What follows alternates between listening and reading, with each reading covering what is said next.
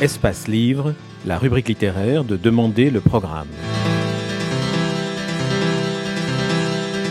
Espace Livre, les rencontres d'Edmond Morel.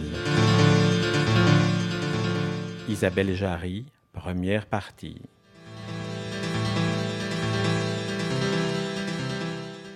Isabelle Jarry, vous publiez aux éditions Stock un roman, La traversée du désert. Ce roman est un bonheur à différents titres qui correspondent à autant de lectures que vous nous invitez à lui donner. La narratrice, Ariane, dont le prénom n'est pas innocent, se laisse convaincre par son vieil ami Gabriel Bartholomew de raconter la tragique expédition d'un certain Alexander Lang, qui, en 1826, fut le premier Européen à entrer dans la ville mythique de Tombouctou.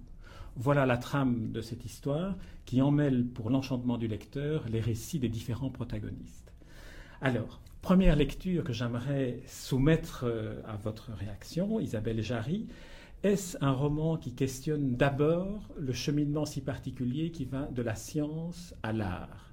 Nous avons Gabriel Bartholomew qui est un savant, qui est un, chercheur, qui arpente les déserts, qui est le double de Théodore Monod, on peut le dire, et euh, il, a finalement une manière d'appréhender sa science qui s'apparente à de l'art. Alors, est-ce que ce serait le, premier cheminement que vous nous proposez?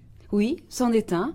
Je ne sais pas si c'est le premier, mais c'est effectivement un des axes euh, dans lequel j'ai écrit ce livre, qui était effectivement une réflexion sur l'articulation qui peut se faire entre l'art et la science, le dilemme parfois aussi qu'il y a entre ces deux disciplines, euh, parfois complémentaires, mais souvent contradictoires. En tout cas, dans le livre, elles le sont.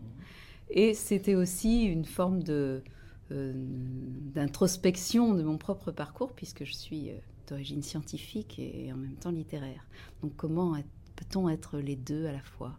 C'était un peu la tentative euh, de questionnement de ce livre et en plus, vous êtes euh, scientifique au départ, mais vous avez aussi, euh, comme votre narratrice, euh, parcouru les déserts, accompagné Théodore Monod, à qui vous avez consacré plusieurs, plusieurs livres. La deuxième lecture à laquelle votre livre m'a fait songer est la manière de raconter sur fond de l'histoire avec un grand H, l'histoire avec un petit h, c'est-à-dire la vérité des êtres qui y sont confrontés.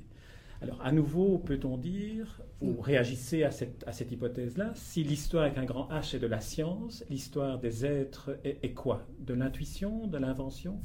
De la littérature. Justement, alors, au cours de cette réflexion, j'avais deux, j'avais deux thématiques que, j'avais, que je souhaitais aborder, qui correspondent à un cheminement. Vous savez, quand vous écrivez, vous, avez, euh, vous suivez un chemin qui a une certaine logique, une certaine cohérence. Donc là, je souhaitais aborder ce thème de la science dans la littérature, ou de la littérature dans la science. Ça, je pense que c'est la prochaine étape. Et je n'arrivais pas à trouver l'articulation qui aurait pu joindre les deux. Et je me suis dit, mais l'articulation se trouve justement au niveau des sciences, des sciences humaines, qui regardent d'un côté vers la science et de l'autre euh, vers euh, ce qui n'est pas du tout scientifique. Et justement, il se trouve que j'avais une histoire avec une vraie histoire qui appartenait, elle, à l'histoire. D'où la convocation de la discipline historique à travers un personnage qui est historien pour essayer d'équilibrer ces deux masses euh, euh, qui se regardent un peu en chien de faïence. Alors, on doit en dire un peu plus sur le livre sans bien entendu dévoiler la trame de l'histoire.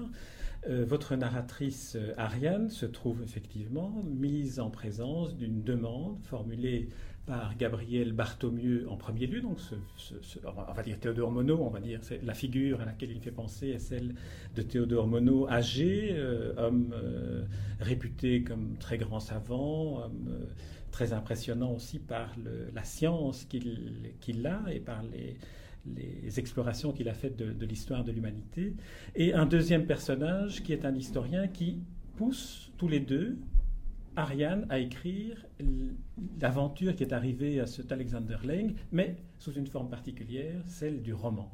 Alors là, vous entrez de plein pied, me semble-t-il, dans une thématique qui est la trame de tout votre livre, qui est qu'est-ce qu'un roman Qu'est-ce que le romanesque apporte comme réponse ou pas?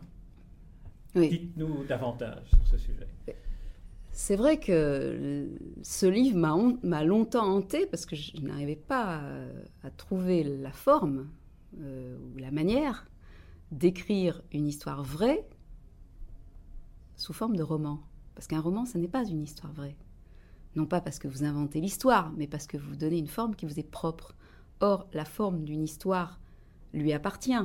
Or, si, c'est une histoire vraie, comment faire pour vous l'approprier? Et ce sont des questions qui m'ont énormément euh, intéressée. Et j'ai passé des mois avant d'écrire ce livre à prendre des notes et à réfléchir à cette question qui ne regarde peut-être pas le lecteur, mais qui intéresse beaucoup l'écrivain.